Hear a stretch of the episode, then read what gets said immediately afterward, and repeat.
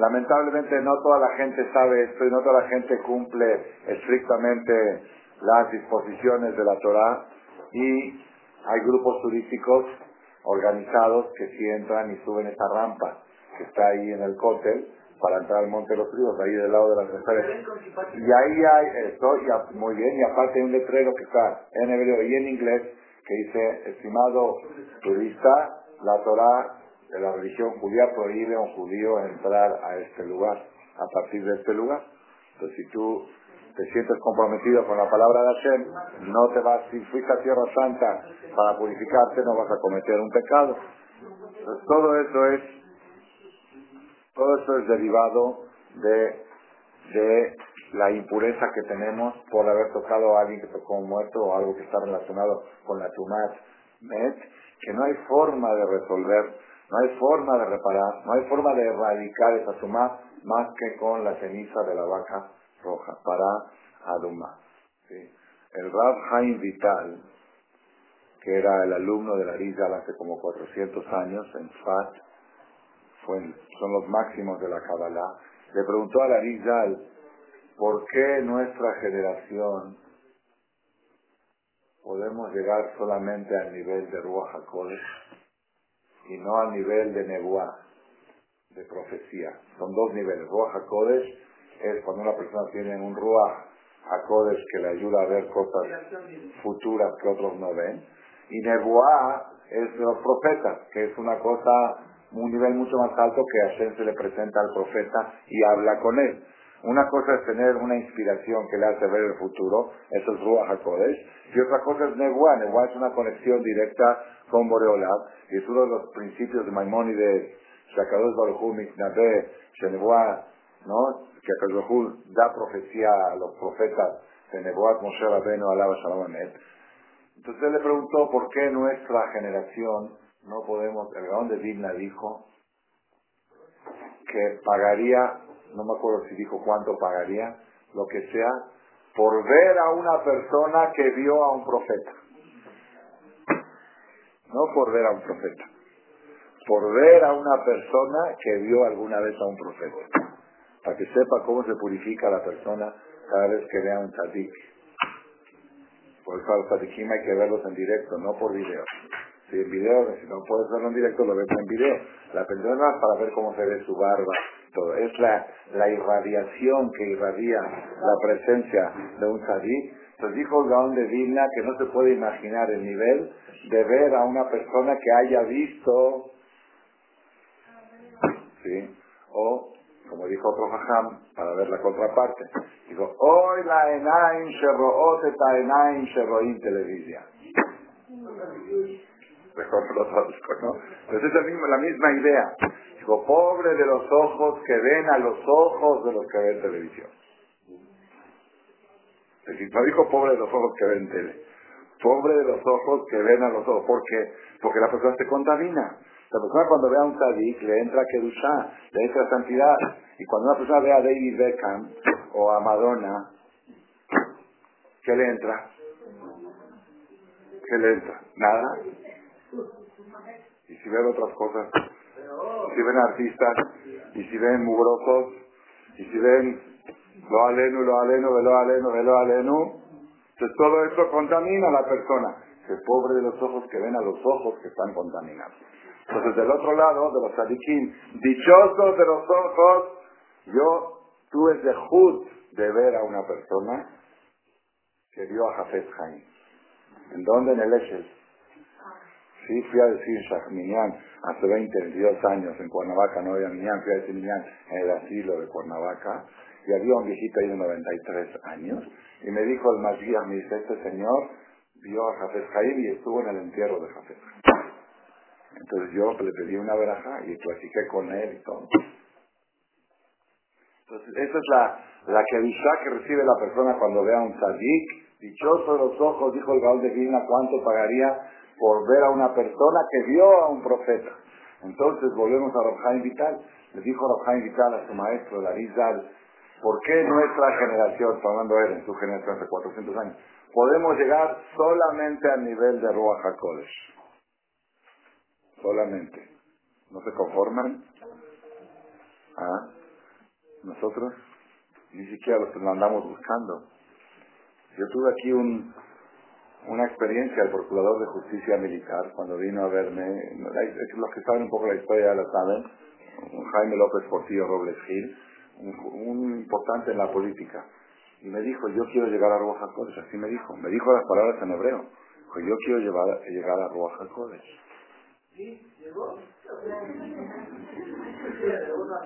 Si quiere, no, si quiere y sigue su lucha, lo va a lograr, seguro. Pero nosotros ni queremos. Sí, yo no. Bueno, usted, Baruch Hashem, que tiene esa... esa ¿Tiene, espérese, ¿quiere y lo anda buscando? Ah, eso, a eso me refiero a querer. Querer, claro, yo también quiero ser millonario, pero estoy cerrado así. No, me refiero a uno cuando quiere algo. Si quieres viajar a Australia, anda buscando en despegar.com todos los días si hay lugar y qué avión, qué vuelo. Eso quiere decir querer. Querer quiere decir que uno esté motivado a ver cómo hago para ver un día el Yahweh Naví, después de ver el Yahweh Naví, un día tener Baja No estamos todavía, no sé si estamos mal o estamos bien, yo, yo al menos no estoy todavía, estoy ahorita por, por ahora, estoy procurando aprender cómo tratar mejor a mi mujer. ¿sí? Todavía no llegué al nivel de, no llegué al nivel de Baja de buscar tener Baja porque no, no sé ordenar mi vida todavía. Primero quiero ordenar mi vida y después que vea que toda mi vida está ordenada, decir, bueno, ahora quiero buscar Ruach HaKodesh. Pero el Arizal, el alumno de Arizal, Jaime Vital, sí tenía esa inquietud. ¿Por qué en esta generación podemos llegar solamente a Ruach HaKodesh y no al nivel de profecía? Le contestó el Arizal, jamás una persona en nuestra generación va a poder llegar al nivel de profecía debido a que no tenemos para Aluma, que no tenemos la vaca roja. ¿Qué quiere decir? Que la impureza que provoca nos pone en un nivel inferior que no nos permite llegar a tener, eso lo digo como introducción al próximo Shabbat, que es Shabbat para, que es el Shabbat de, que habla de la purificación. Ahora, ¿por qué nosotros vamos a leer esta perashá la próxima semana? ¿Cuál es la razón? La razón es muy sencilla, porque estamos en los 30 días antes de Pesach. Un Yehudí que tocó a un muerto, o que está también, no quiere meterse a la tevila, no quiere purificarse, tiene algún haram, no. La persona, si quiere conservar su nivel inferior de suma, con que se cuide de no tocar las cosas sagradas, lo que prohíbe tocarse nomás, puede estar así mucho tiempo. Hay un día al año que cada yehudí, quiera o no quiera, se tiene que purificar. ¿Cuándo es? No, no, no, más que pesa. ¿Por qué? Porque hay una obligación de cada Yehudí de traer un corbán que se llama corbán pesa. Todo judío es obligación de cada Yehudí una vez al año asistir al Bet Amigdash a Jerusalén y había más gente en Jerusalén en Pesach que en Yom Kippur. Porque todos los judíos del mundo tenían que ir a Jerusalén a traer su corbán Pesach. Hoy en día que no tenemos Corban Pesach, comemos la matzá de la Ficoman, es a la una de la mañana más o menos, cuando ya es tarde, el último kazay de matzá decimos Zeher le Corban Pesach, eso es del Corban Pesach. Pero cuando había Betamigdash, se traía el corderito y cada corderito participaban en él mínimo 10 familias. Y cada familia mínimo 10 personas, más o menos 100 personas por cada cordero, le tocaba a cada quien un pedazo de carne pequeño del Corbán Pesach y para que no se vea raquítico que están comiendo un bistec de 30 gramos, se traía otro corbán, se llamaba corbán Hagigá, acompañando al corbán Pesach para que el plato sea un poco más grande y por eso comemos dos pedazos de matzá en Aficomán. Uno de corbán Pesach y otro de, corbán que venía acompañado al corbán Pesach. Entonces, ¿qué pasa, Rabotay? Para que me da cuenta que Alejandro Magno una vez quiso hacer el censo de cuántos Yehudim habían, cuántos Yehudim había en el mundo. Los Yehudim del mundo estaban en Israel. Le dijeron, prohibido hacer censo. Prohibido, peligrosísimo. Hacer censo de Yehudí es peligro de muerte. Peligro de muerte. Contar el Yehudí nunca debe ser contado por números. ¿Ah? La moneda y, dice el Ora Jaime cuando es necesario, ni a través de moneda. Y cuando hay kitisa, cuando hay necesidad de un censo, se tiene que hacer a través de monedas. Incluso cuando hay que contar para niñar, si hay 10 para niñar, no se puede decir 1, 2, 3, 4, 5, no. Dice un pasuk. Oshia, hay varios pasukim que tienen 10 palabras. Oshia et ameja ubarej et nahalateja urem benaseem ad haolam. Son 10 pasukim. O algunos dicen, Aenehol eleja el saber uratan noten laem et ochlam beito. El pasuk de la parnasa. ¿Qué otro pasuk? Matria Hatila Bema Be'eser la bodat Adam Leotzi Lejen Minares. Otro de Parnasá también. Hay pesukim que tienen 10 palabras. El que sabe, el Oshia es Ameja, muchos se lo saben porque hay canción. Conocen la canción Oshia es Ameja, Ubarej. Y ahora me acordé de un chiste. Aceptan que interrumpa la clase para contar.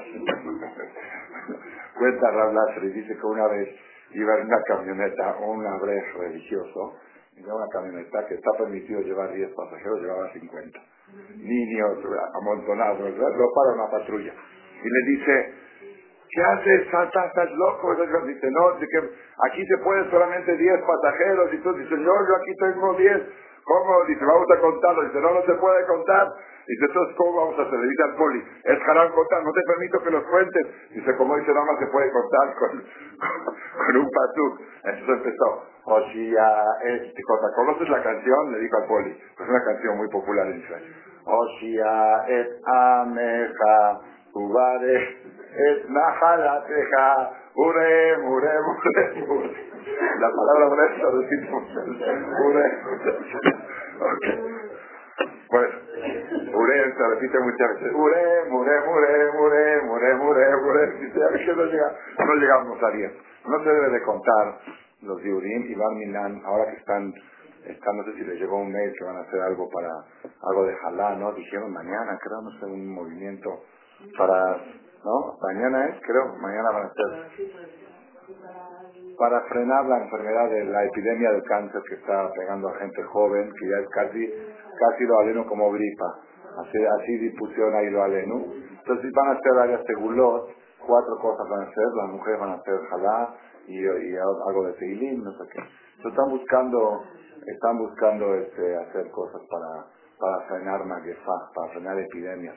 Una de las cosas que hay que hacer, la persona no sabe, si es uno, dos, tres, cuatro, cada uno le pegó.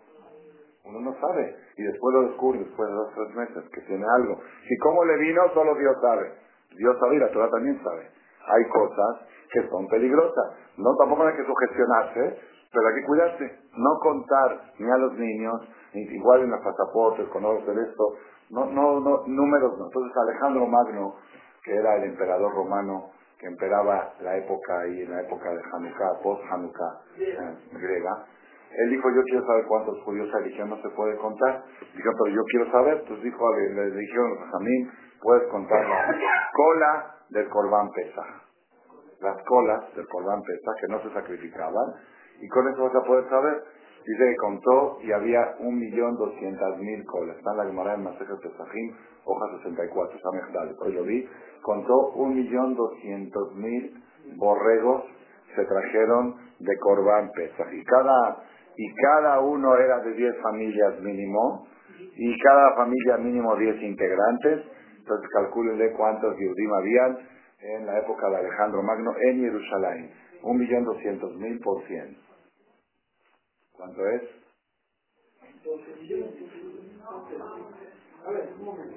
Que la calculadora, preparatoria, secundaria, universidad. Un millón doscientos mil por cien.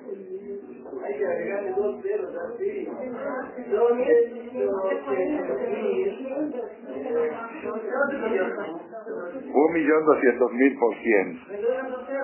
Ahora agréguele un cero. Un millón doscientos mil por cien, agréguele un cero. Son 12 millones. Por eso no le va bien los negocios, Mora. Estoy vacilando. A ver, un millón doscientas mil borregos. En cada borrego 10 familias, y cada familia 10 integrantes. ¿Cuántos integrantes comieron Corbán Pesaj ese año? Problema de matemáticas. 120 millones. A ver, Un millón doscientos por diez. Un millón doscientos por diez son doce millones. Doce millones. ¿Y doce millones por diez? ¿Es está?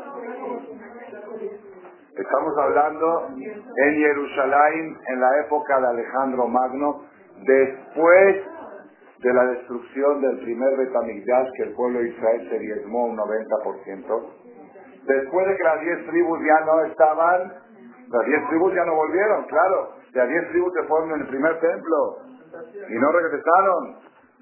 Estamos hablando solamente de tres tribus, Yehudá, Binyamin y Leví, y un poquito de mezcla de otras tribus. El, el 80% del pueblo ya no estaba.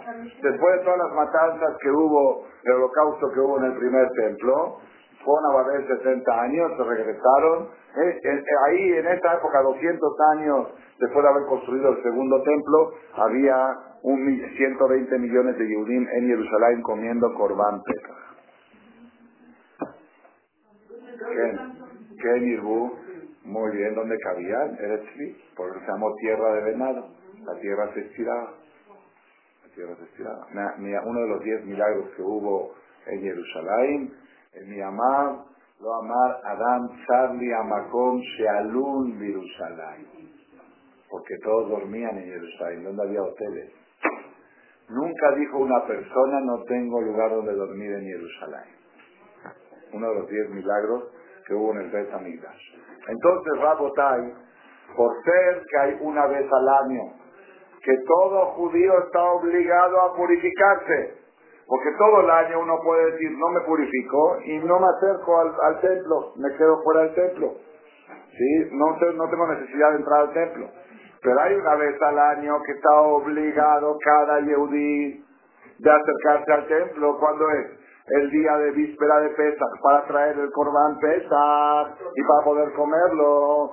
Y todos los Yehudim tienen sospecha de su matme, te han tocado a un muerto, alguien tocó a un muerto, entonces el procedimiento de parar más 30 días antes de Pesach avisaban, señores, aparten su turno para el servicio de purificación de la vaca roja para que puedan estar disponibles a poder entrar al Beit el día de Pesach.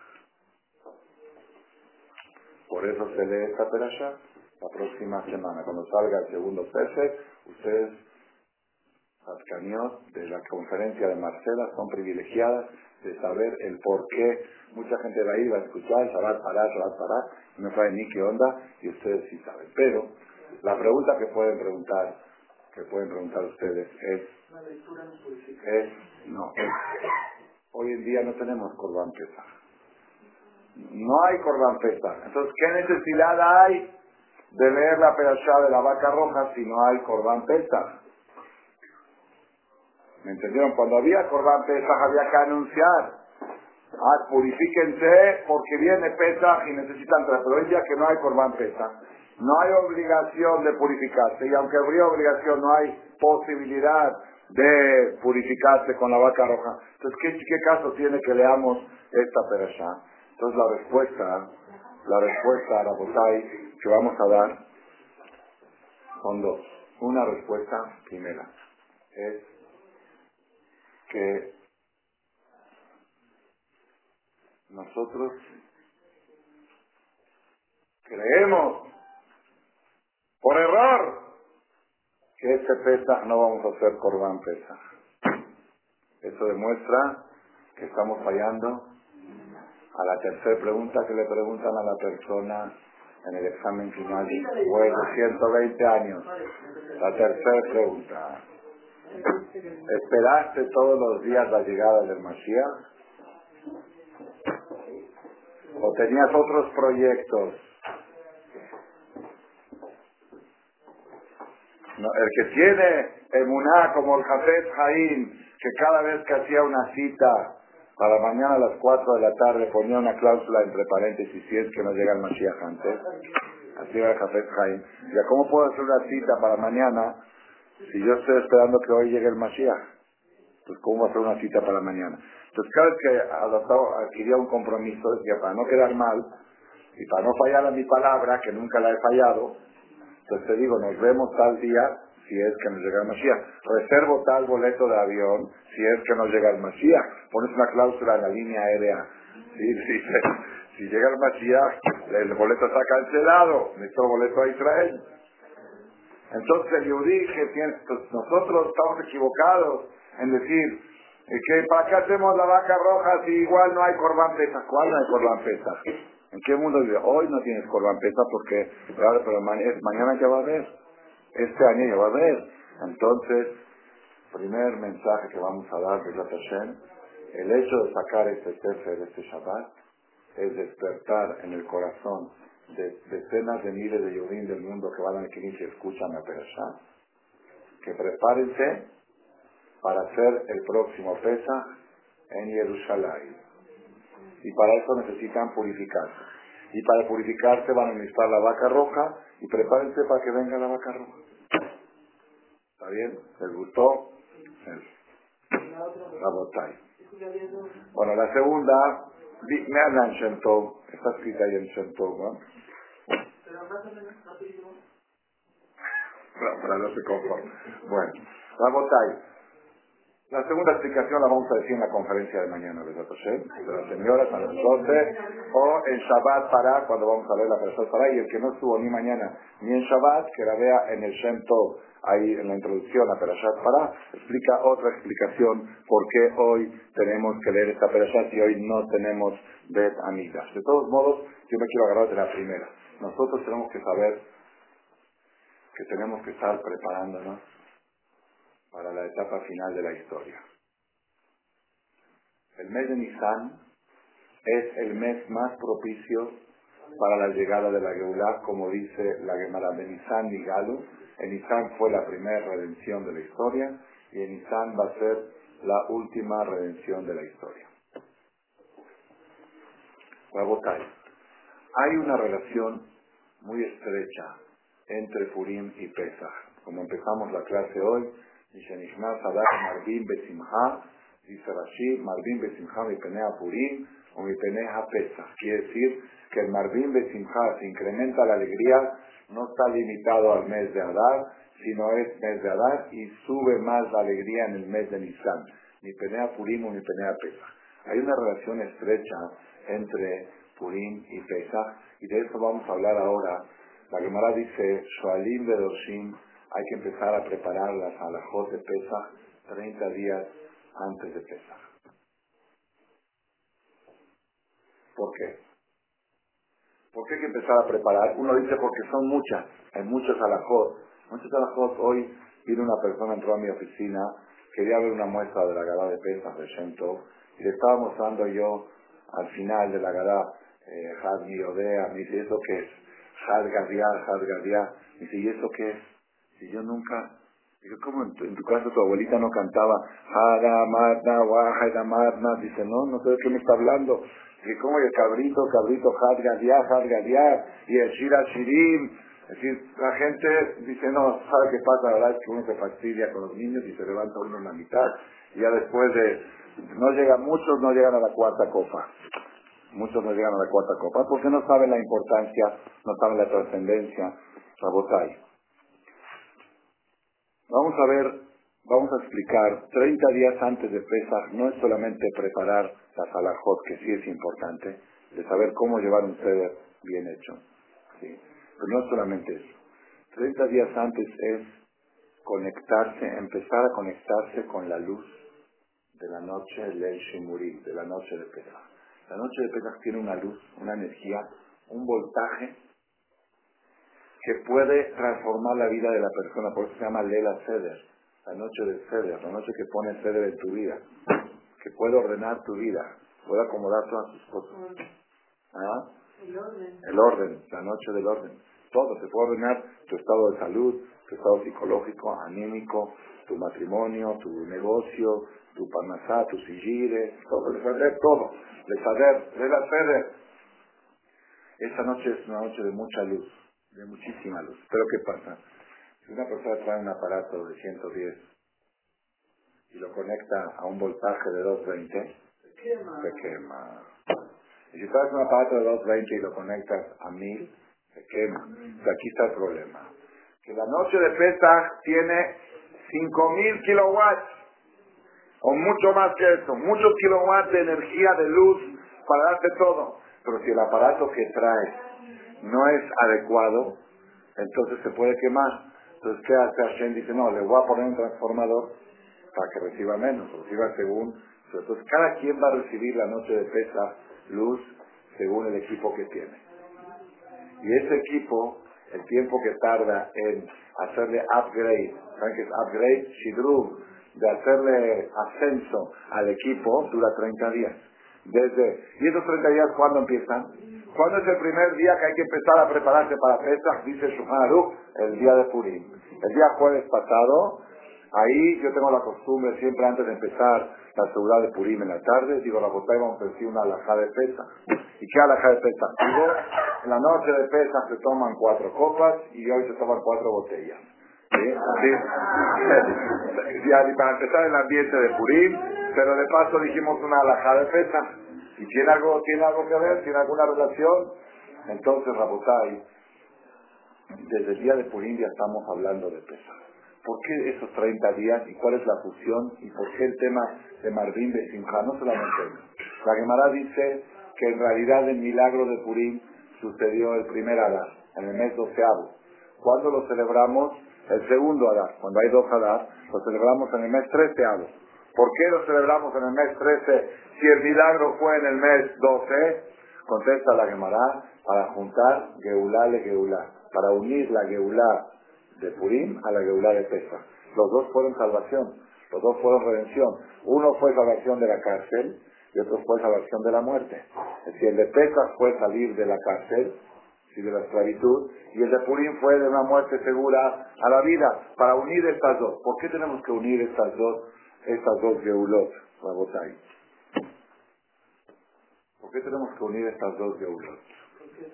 Ahora, ahora vamos a dar, vamos a dar Hashem un hidush grande, como les dije, que aguante hasta el final de la charla, va a salir diferente la visión de cómo ver la vida. Rabotai, vamos a recordar un poco la historia de Purim. ¿Por qué se llamó Purim? Por el sorteo. Amán hizo un sorteo. ¿Qué fecha le dio el sorteo? 13 de Adar, que fue el día ¿Qué fecha Amán hizo el sorteo? ¿Qué fecha? A ver quién sabe. ¿En qué fecha Amán? ¿Qué dice acá la Mora? Miriam, la me dice que fue en Nisan. ¿Qué día de Nisan? ¿Qué? No, no, hay que decir el día exacto. La, la, la Megilá, la Megilá de Purim, que es texto sagrado, dice fecha exacta. Como dice Paul Johnson, ya lo mencioné varias veces. Un escritor que escribió la historia de los judíos, ya murió, hace, hace 20 años me dijo que murió, es inglés, un escritor de Inglaterra, y el libro está traducido en varios idiomas, y yo recomiendo mucho leer este libro, un libro de 700 páginas, se llama La historia de los judíos, de casualidad lo, encontré cuando fui a comprar una Coca-Cola en el aeropuerto de Seiza antes de subir al avión, Dije, no, una cosa y veo el libro escribido ahí, la historia de los judíos, dije, véanmelo. Sí, me lo leí en el avión y luego lo tengo ahí en el baño marcando algunas cosas, sí, porque no de Torah, pero marcando cosas muy impresionantes. En la introducción de su libro dice, era Goy, que el único, la única religión que tiene una historia documentada con fecha. Y con, dice, lo demás con este soñó, el otro soñó. Dice, documentación es la religión judía. Y dice cuatro puntos que destacan en esta religión. Otra es la única religión que insiste que la historia tiene un propósito. Porque la gente dice historia, historia, que historia, historia, sí pasó esto, el Y el pueblo judío desde el principio decía, no, la historia está construyendo algo para llegar a algo. Pero no, las, demás religiones dicen no. Uno nace, muere, sube arriba y le da 60 vírgenes, dijo Mahoma. El otro dijo que le dan no sé qué. Y la religión judía dice no, acá, acá abajo, acá en este planeta, la historia está llevando a algo. Y eso le da fuerza a los judíos de pasar inquisiciones, de pasar holocaustos, porque saben que están, están avanzando hacia algo, hacia algo que el mundo no, no lo sabe o no cree en eso. Nosotros sí creemos que, está la historia llevando a algo. Entonces, Dice la Megilat Esther Morá, fecha precisa, en qué día Amán hizo el sorteo, en qué día dice la Megilat Esther, Bajodesh Arishon, Nisan, Bishnat En el mes primero, en el mes de Nisan, fue el sorteo, ¿sí? ¿Y dónde dice que era el día 13? ¿Dónde dice que era? Vaikareu Sofere Amelech, los escribas del rey y la imprenta real sacaron los los, los pósters del, exterminio. Bajó de el mes primero, Bishlosha Atar Yom Bo, el día 13. Aquí está el Megilat Esther, capítulo 3. ¿Sí? Bueno, ok. Entonces, cuando, cuando Mordejai va por la calle y ve el póster,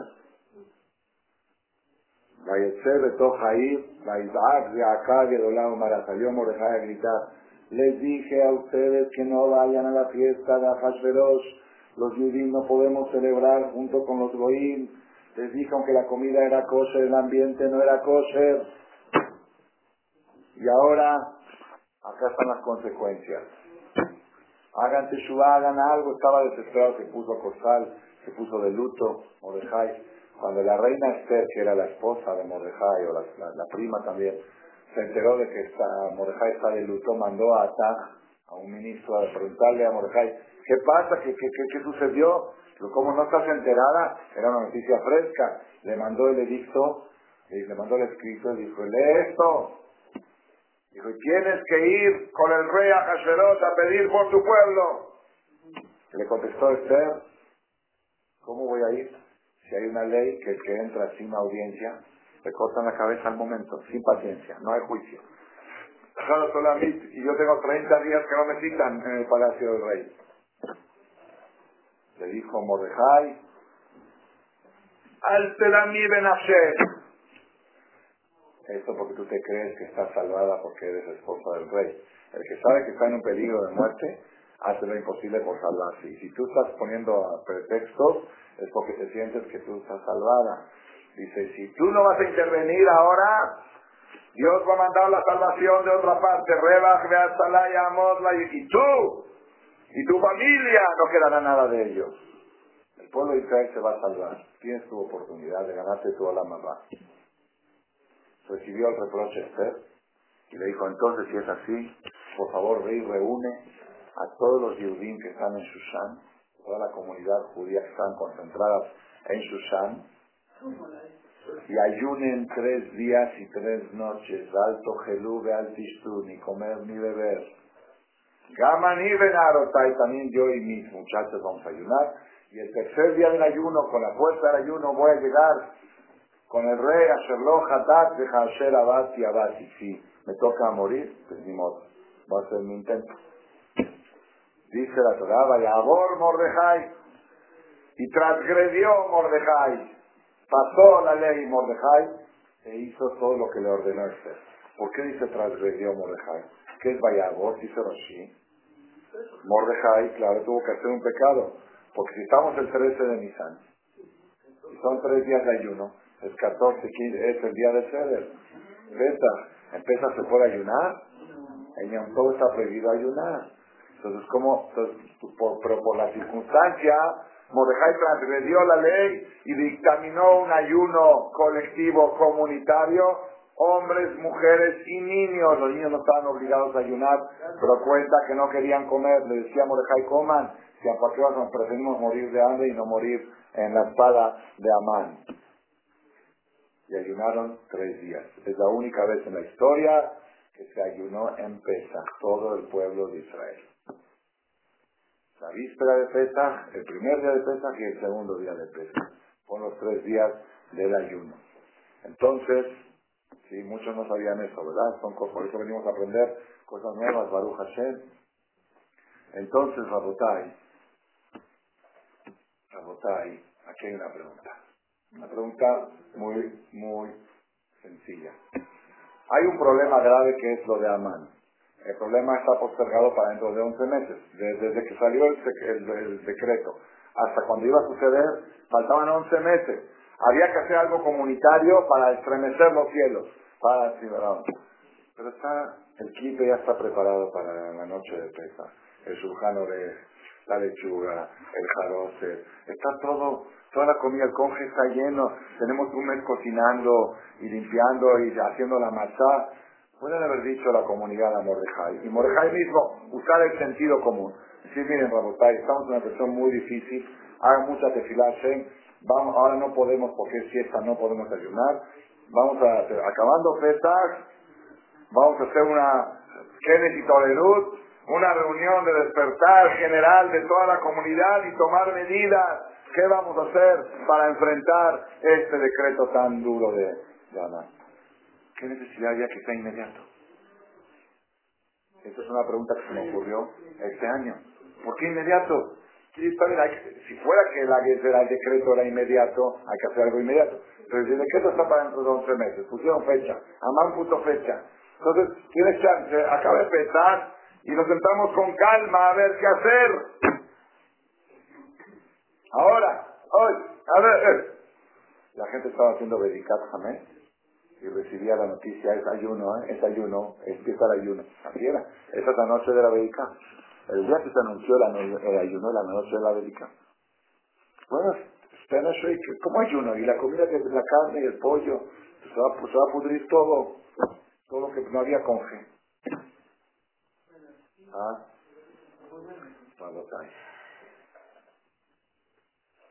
Ese es aquí, aquí, aquí de Marcela, privilegio, privilegio de los presentes y también de los que la van a escuchar porque aparentemente ahora sí está grabando. Sí, vía remota. Sabotay, ¿qué pasó?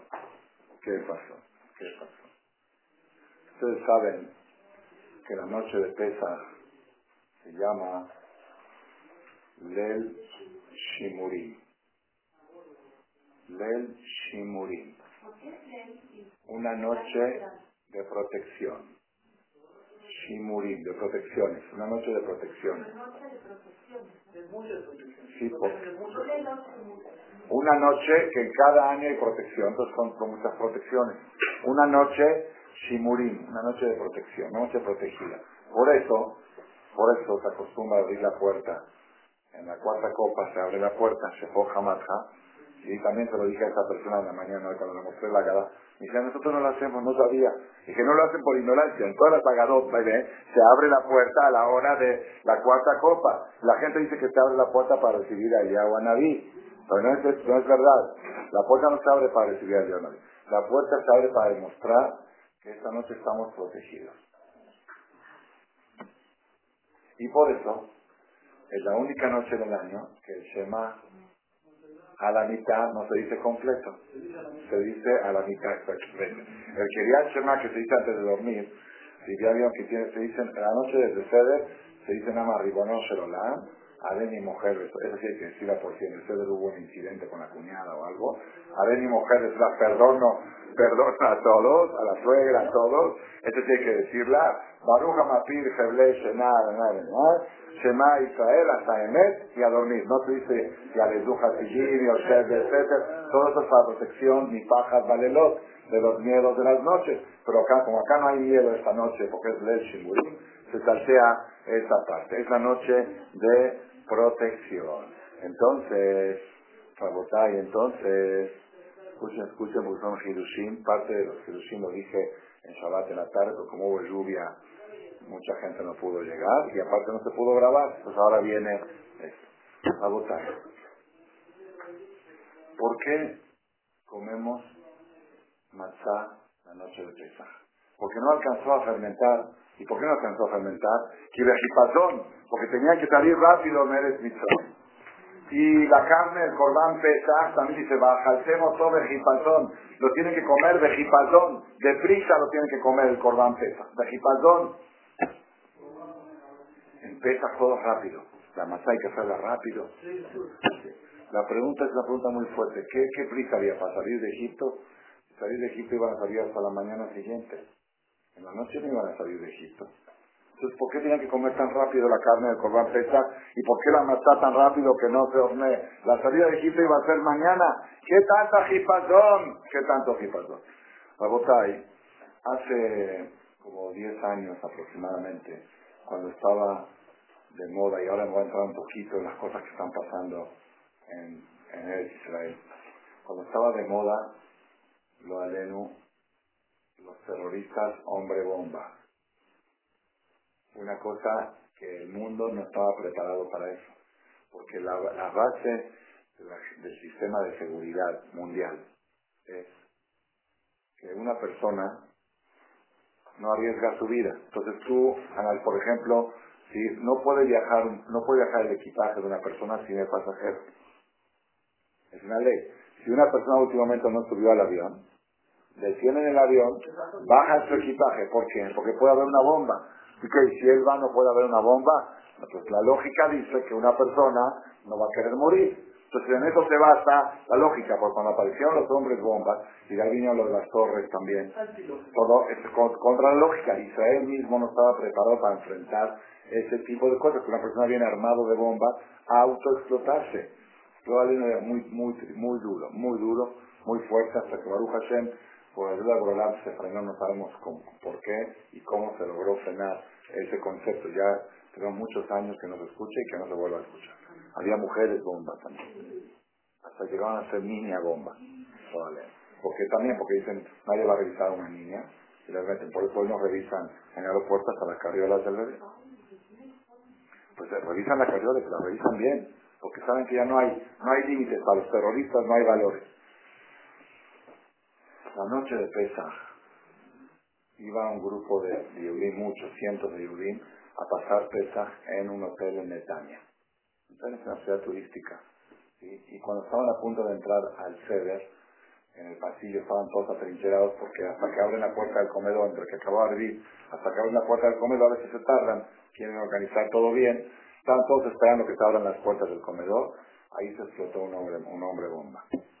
Valen hubo decenas de muertos la noche de Pesach y más de 100 heridos. Fue una, una carnicería humana, una tragedia muy dura. En el Israel los que estaban en todo Israel no se habían enterado porque ya habían todo, no hay noticias, pero aquí como estábamos ocho horas antes, aquí sí ya lo vimos, lo vimos en la noticia, fue muy triste. Entramos al ceder muy triste. Diez años, diez años, diez, once años. ¿sí? En un hotel en Bretaña la noche Entramos muy tristes. Y los jajamín estábamos en un conflicto. Porque la gente preguntaba, ¿no es del Shimurí? ¿No es la noche protegida? Y a mí me tocaba cada año estarle la sede en Polanco. Y cada año me tocaba dar de la Shah, la segunda noche de Pesach en un Knis. Era ya más o tenía ya 15 años hablando cada vez. Y me tocó ese año también hablar, pero a mí me evadían el tema. Pero si ahora estamos, hay que concentrarnos en la simja de Pesach, no hay que pensar en cosas tristes, evadían. Pero la gente la tenía la pregunta adentro, ¿dónde está el Shimurim? Y cuando le tocó hablar a Ram Malek, Hashem lo inspiró para abordar el tema. ¿Qué quiere decir el Shimurim? Una noche de protección. ¿Qué es? Una noche, una noche de protección. ¿Es una noche, ¿Qué es? ¿Darme una noche buena? En el calendario hebreo no existe. No existe una noche de protección. Eso es brujería, eso es una... No, no, olvídenlo, olvídenlo. Entonces, ¿qué es el Shimurim? ¿Qué es el... No, Shimurim es protección. Pero ¿cómo funciona? Le voy a decir cómo funciona Rabotai. La Gemara dice en Midrash Tanjumá. Está espectacular. Midrash Tanjumá Perasham Mishpatim. Sobre un pasuk, un versículo que dice Ukhol asher amarti alechem tishameru. Así dice el. Ukhol, todo lo que yo les enseñé a ustedes, se cuidarán. ¿Así se dice? ¿Se cuidarán? No, cuidarán. Todas las mitzvot cuidarán, no se cuidarán. Pero la Torah dice Tishameru, tenía que decir Tishmeru. Tishmeru quiere decir cuiden. Y Tishameru es como cuando dice alguien cuídate, ¿no? Cuando dice alguien cuídate, una cosa es cuídate, una cosa es cuídalo.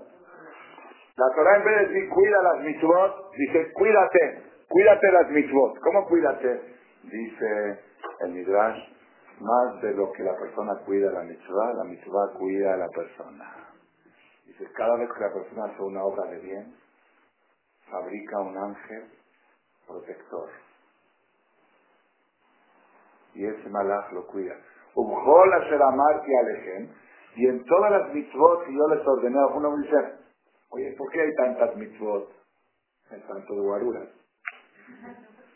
Qué bueno, porque hay tantos peligros que necesitas muchas... Qué bueno que tenemos, los goyim tienen nada más siete formas para protegerse, siete mitzvot, y los judíos tenemos 613 formas para protegerse. Entonces, no dice cuida las mitzvot, cuídate con las mitzvot. Si cuando haces una mitzvah, fabricas un ángel de protección. Trae el Midrash ahí tan Jomá, que Hashem va a ordenar a sus ángeles que te van a, dice el Midrash, Kima sus ángeles, ¿quiénes son? Y las mitzvot.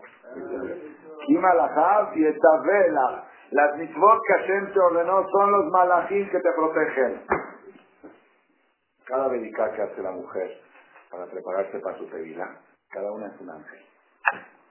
Y hay veces mujeres que dicen, no me puede perdonar una, no puedo ser una en vez de dos al día, una al día, una sí, ahí si quieres, si quieres un guarura menos, te lo, te, lo, te lo descuento. Hay fórmulas de evadir, hay formas de evadir la laja y hacer lo mínimo. Pero siempre está dando la oportunidad a la mujer, antes de meterse a la tevilá, de hacer 15 ángeles, 15 malajín, el del efecto hará, la dedicada de la mañana, la dedicada de la tarde, los siete días, la dedicada de la tevilá, cada una y una, porque lo estás haciendo solamente porque Hashem ordenó Estás fabricando un ángel, un malach.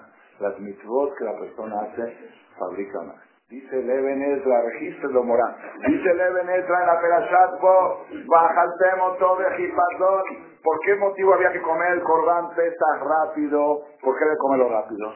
Porque a la medianoche, exactamente a la medianoche de Pesa, del 15 de Nisan, iba a pasar una epidemia la más grande de la historia, iban a morir los primogénitos de todas las casas egipcias, pero era una muerte, no, no, se puede uno imaginar, lo aleno, en cada casa, en Bait, en Shamet, no había casa que no había por lo menos uno, había más de uno, ¿por qué más de uno?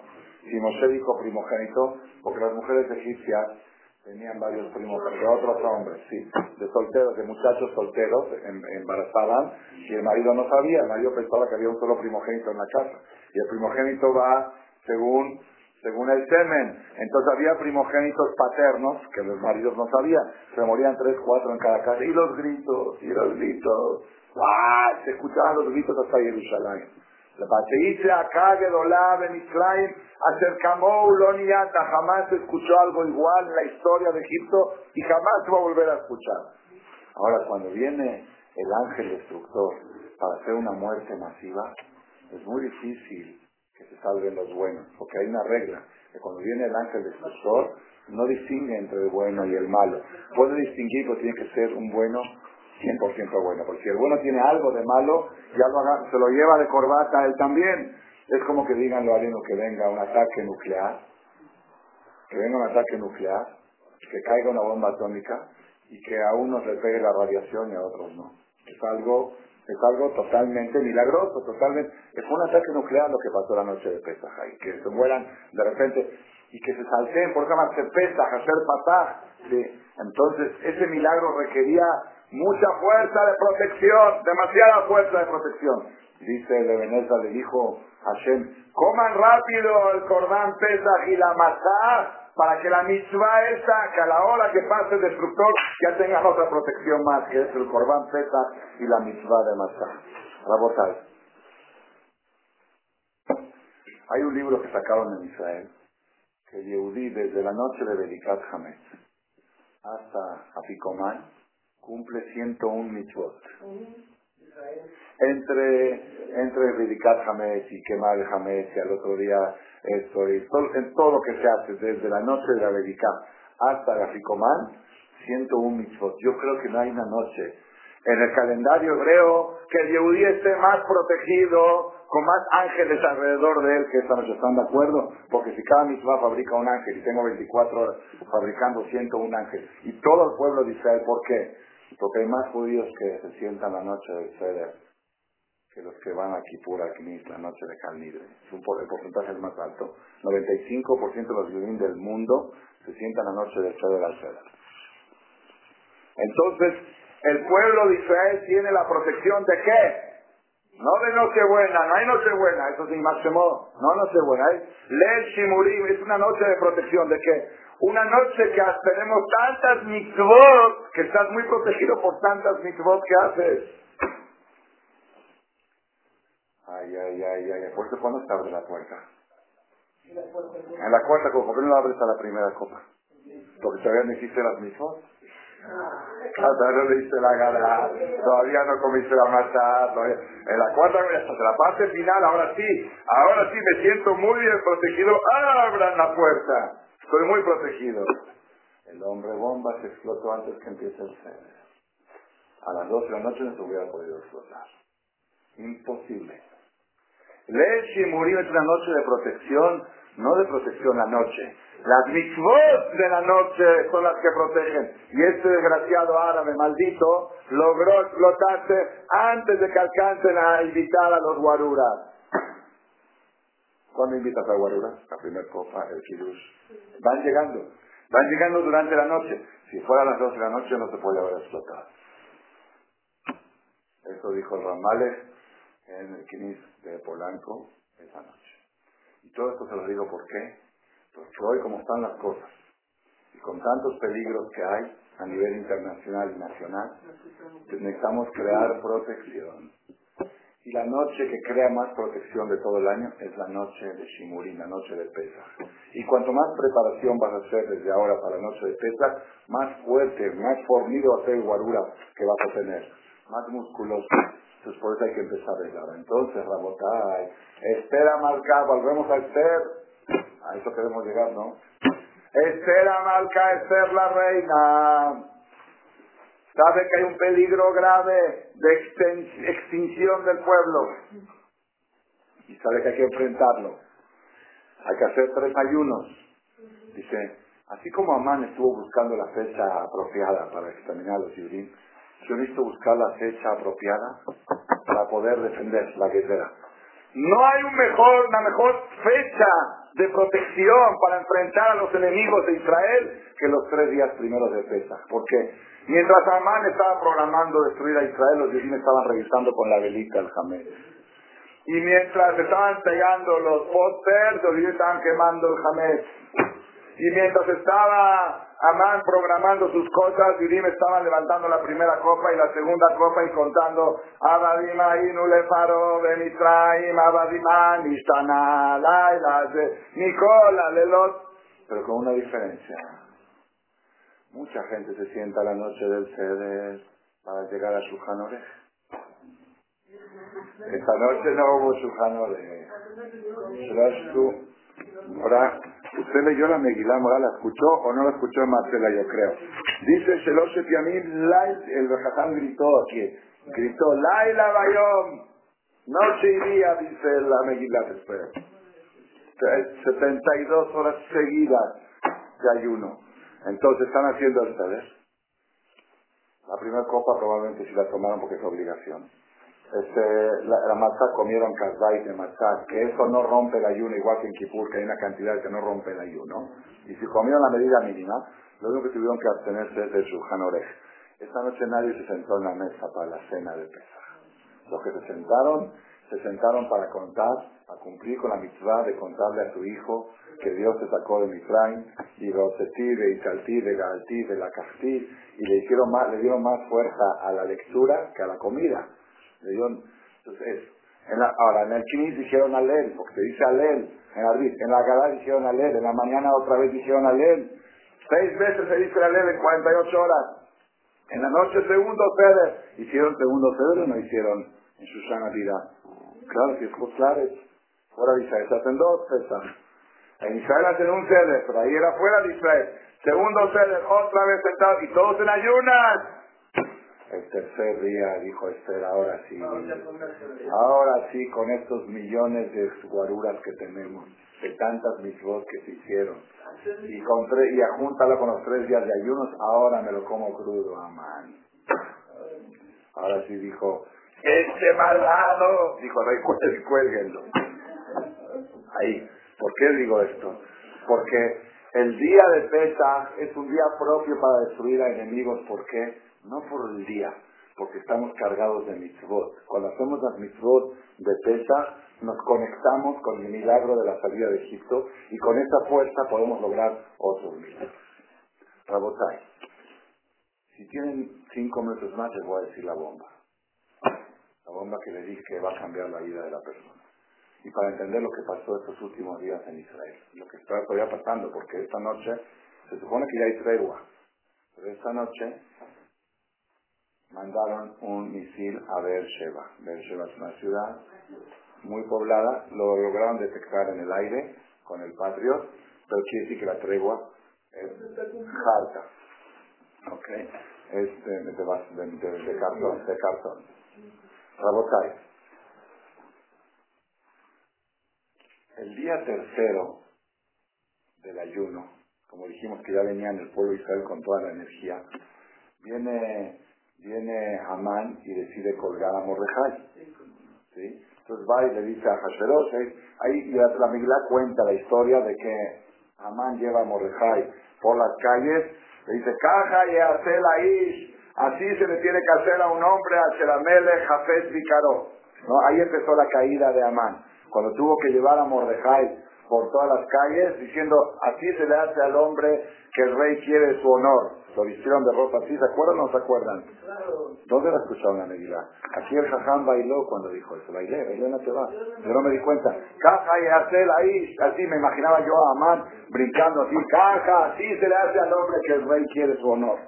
Este es el hombre que el rey quiere su honor. Mordejai Yehudi. Pregunta, ah, qué rico, qué rico, qué rico, Hidus. Qué sabroso. Estoy muy contento porque acabó Purim, Baruch Hashem cumplí con la mitzvah de tomar. Me quedé dormido de alcohol en el piso, en el tapete, como es la mitzvah. Pero luego me desperté, no había cama, me quedé, estaba en casa de mi suelo, me eché en el tapete. Luego me desperté y Baruch Hashem me fui poniendo, estaba happy pero ya no borracho. ¿sí? Y vinimos aquí a decir Arvid, primer año que logramos tener el de Arvid después de la borrachera de Purim. Y mi hija brutal me dijo, vamos a estudiar un rato, estudiamos un rato de Mará, voy a la casa, quería irme a dormir, y de repente habla a mi yerno que va a venir a cenar.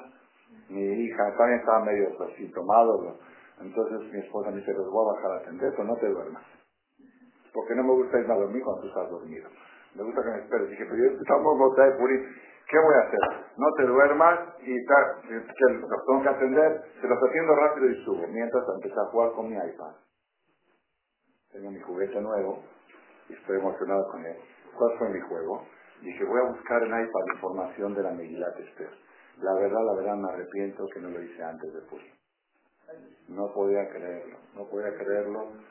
Y vi por primera vez que existe un comentarista de la Megilá que se llama Ralbag Ralbag es un Rishon que escribió comentarios sobre todo el Tanaj hace 700 años, pero yo no sabía que tenía también explicación de la Megilá Esther. Y terminando la Megilá, dice 60 aprendizajes de la Megilá para la vida práctica. Y empieza a decir la forma de negociación, cómo está el negocio, cómo pedir primero lo poco y después pedir más. Y explica, se aprende, impresionante, impresionante, cómo hay que hacerle caso a la esposa, ¿sí? Sí, porque le dijo, porque eh, la esposa Redes le dijo a Man, que hagan un árbol, ¿para qué fuiste a hacerlo tú? Que lo hagan otros, no digo que lo hagas tú. Y aparte dijo, voy mamere que samea, ve a la fiesta alegre, y él fue a ver el Rosh, fue contra la esposa, le fue mal. Así trae 60 aprendizajes. Y ahí trae una pregunta. Esto, la verdad, la verdad, la verdad, creo que poca gente en el mundo sabe esto. En el mundo. En el mundo pocos Yehudim del mundo saben lo que ustedes van a escuchar ahora. De veras, ¿eh? De todos los hajamim de México, no sé si hay dos que lo saben. A ver. Dice así. ¿Qué necesidad había de este show? Así preguntaron el show de que Amán llega a Mordecai por todas las... No es el comité central que hay que conservar. Profil bajo. ¿Qué, ¿Para qué queremos este show? El show de lleva a Mordejai, así se le hace al hombre, ni Mordejai no quería el show tampoco. Mordejai, ¿qué hizo Mordejai después del show?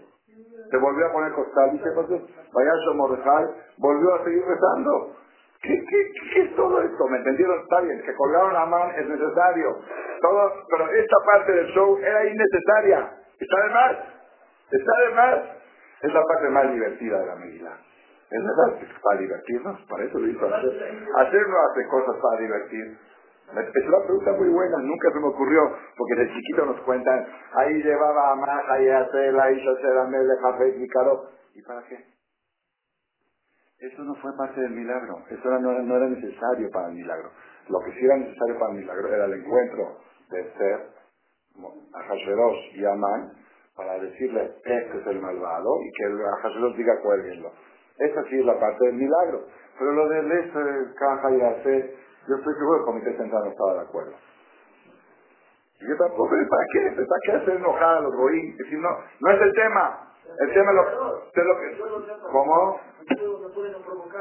Sí, no hay que provocar a los goín. Hay muchas cosas que no, que no salen más. Este show es innecesario. Ay, ay, ay, ay, ay, dice Ralba, agárrese fuerte de la silla.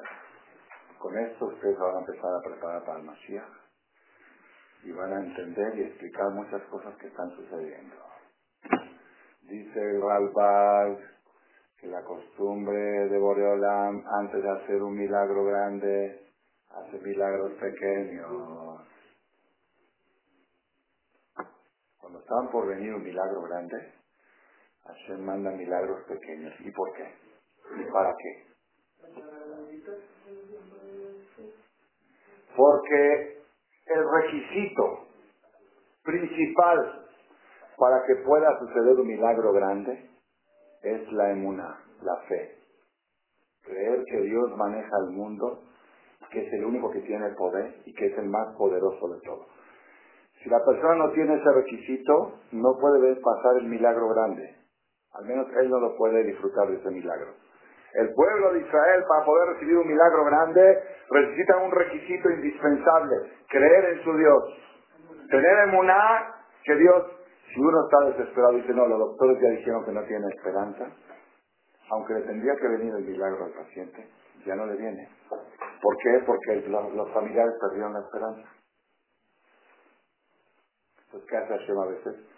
Manda una recuperación milagrosa, pequeña, pero dice doctor, no podemos creer ¿Cómo, cómo hizo esto? ¿Cómo se paró? ¿Cómo caminó? ¿Para qué? Para despertar en los familiares la emuná de que puede pasar algo en contra de la medicina. Y entonces ahora sí, la familia está preparada para recibir un verdadero milagro. Qué hidush, qué hidush impresionante. Dice, el pueblo de Israel cuando vieron el decreto de Amán, cayeron en la desesperación.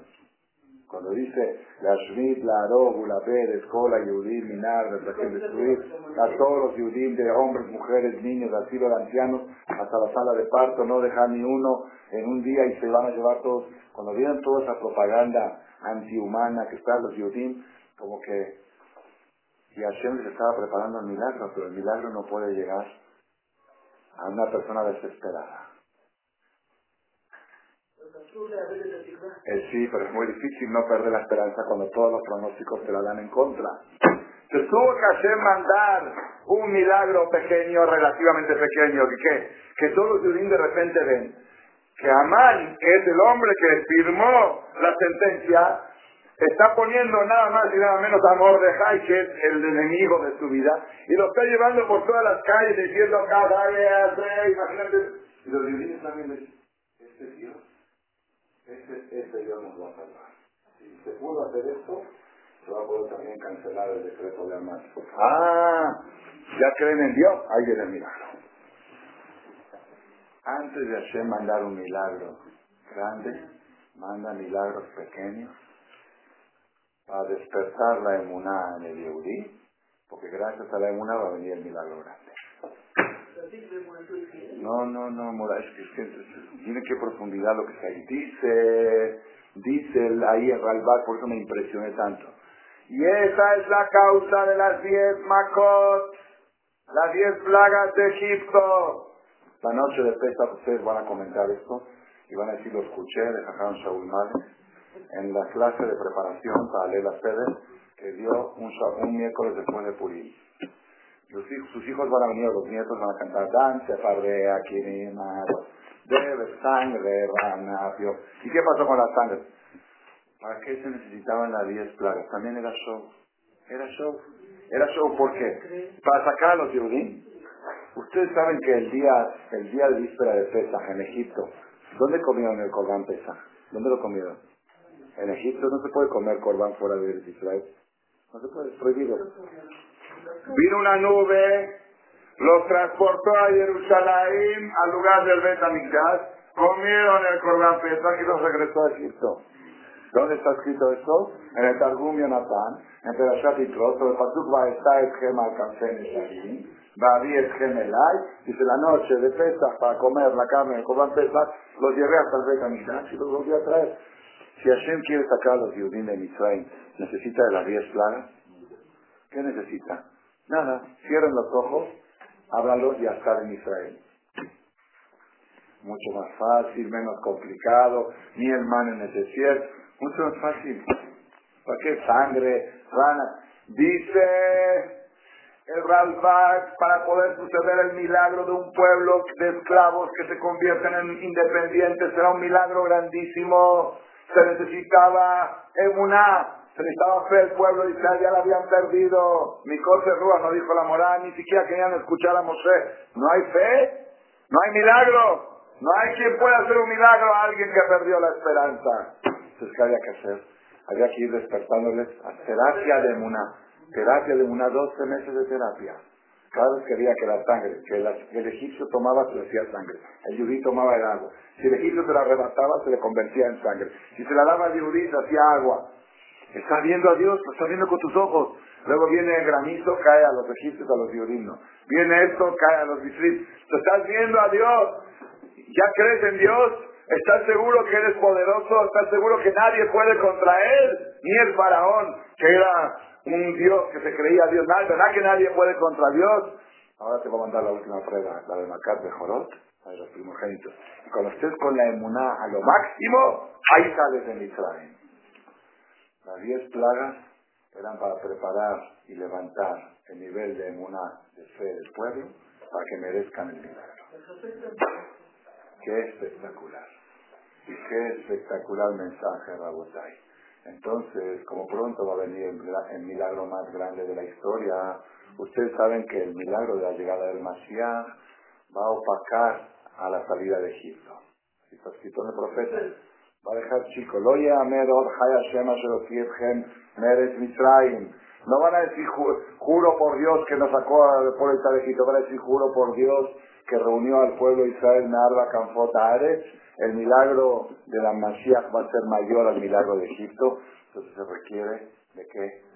De Emuná. El Señor está mandando milagros pequeños antes del Mashiach, que caigan 120 misiles y que, no, que haya cero muertos. Como dijo en la página de internet, ¿están ciegos? ¿Estamos ciegos? ¿No estamos viendo lo que nos están mostrando? ¿Dónde se ha escuchado algo igual? ¿Y para qué Hashem lo está haciendo? Si Hashem quiere salvarnos, que no caigan los misiles. Y si no, dice Hashem te quiere despertar la emuna, porque te está preparando para un milagro mayor. Y el milagro mayor lo va a pasar. Ahora hay dos formas como Hashem te está probando la emuna. Una forma es mostrándote el milagro y otra forma es mostrándote el peligro también. A veces también es eso. Como fue en el cruce del Mar Rojo, que veían a los enemigos venir atrás quiero ver a ver si te mantienes fuerte en la inmunidad. Es decir, la prueba, las pruebas que van a venir en la época premesiánica van a ser de dos tipos. Una es mostrarte el milagro pequeño para que digas, aquí está Dios. No, no les pasa a ustedes que de repente están platicando una plática y una amiga le dice, ay, mira lo que me pasó. Se ve a Dios, yo vi a Dios con esto, con la muchacha que es justo. Ok, ¿y eso para qué? ¿Y eso para qué? ¿Sabes para qué? Para que te prepares al milagro grande. Esa es una fórmula. Y la otra fórmula a veces al revés. Que Dios, claro, te, golpea y dice, ¿cómo puedes estar haciendo una misma y pasó esto? ¿Sí? Para ver si te mantienes fuerte porque es, eso es lo que te va a preparar para poder recibir el milagro grande del Mashiach. Entonces, esto es, esta es la conferencia de 30 días antes de Pesach. Vale la pena prepararnos porque Esther Amalcá recibió toda la, el milagro lo recibió a través de qué? de Pesach, a través de las mitzvot de Pesach, no la Nochebuena. de las mitzvot de Pesach. Entonces, cuanto más nos preparemos para las mitzvot, la matzah hay que buscar la mejor matzah, el vino el mejor vino, no buscar la más barata, no buscar lo más, no busquen precio para Pesach, el que tiene problemas financieros, yo se lo subsidio. No, no regateen en la matzah, regateen en otras cosas. Cuando vas a comprarte un vestido, regatea. Pero en la matzah, en la carne, en las mitzvot, en el vino de Pesach, en todo lo que es mitzvah, lo mejor, lo mejor. ¿Por qué? Porque ese va a ser tu guarura. Eso va a ser lo que te va a proteger. Y en el mes de Nisan va a venir el Mashiach. Y va a ser el milagro más grande de la historia. La fiesta de Pesach se llama fiesta de la Emuná. Es en la fiesta, Anojía Donai Eloheja, Asher Tetija Meeres Mitzrayim. Es la fiesta de la Emuná es la condición para pasar de un mundo a otro, para pasar de, de, aquí, de este, de este al Mashiach, va a ser la Emuná. ¿Y cómo Hashem hace para despertar la Emuná? A ver, un poco manda pruebas difíciles y un poco manda demostración que yo existo. 120 misiles están cayendo y cero muertos. ¿Se dan cuenta que yo los cuido? Entonces, si yo los cuido, confíen en mí, porque los voy a cuidar en la guerra atómica nuclear que va a venir, la de Gog Magog, pero confíen en mí. Si dudan de mí, si empiezan a tener miedo, entonces es difícil que yo los pueda salvar. Pero si están seguros de mi fuerza de protección, cuanto más seguros estemos, más probabilidades tenemos de llegar de Hashem a Mashiach Tzidkenu, Venerable Ameno. Amén. A ver la